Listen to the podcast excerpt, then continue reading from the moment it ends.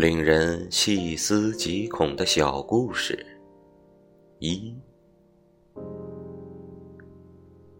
小明因工作原因搬了住处。这天，他按照租房合同上的日子，如期把家私搬到房子楼下。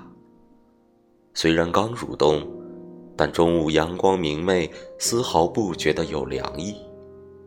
他抬头看了看住处。想到这里比之前的住处要干净明亮，而且租金还便宜了不少，就满意的笑了笑，开始动手搬家上楼。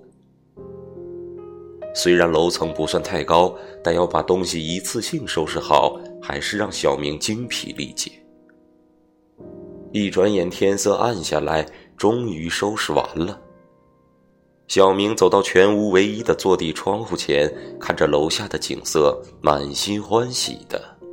由于太劳累了，这天晚上他早早关上了窗帘和灯，就上床睡觉了。然后也不知几点，他朦胧的听到有个老奶奶敲他的窗户，并且用沙哑的声音问道：“小伙子，这里经常停电的，需要蜡烛吗？”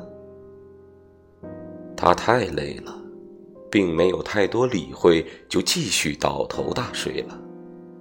到了第二天，回想起这件事的小明就立刻搬走了。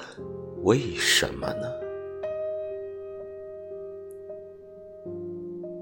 答案是这样的：楼层不算高，就说明不是一楼。那老奶奶是怎么会站在窗外的呢？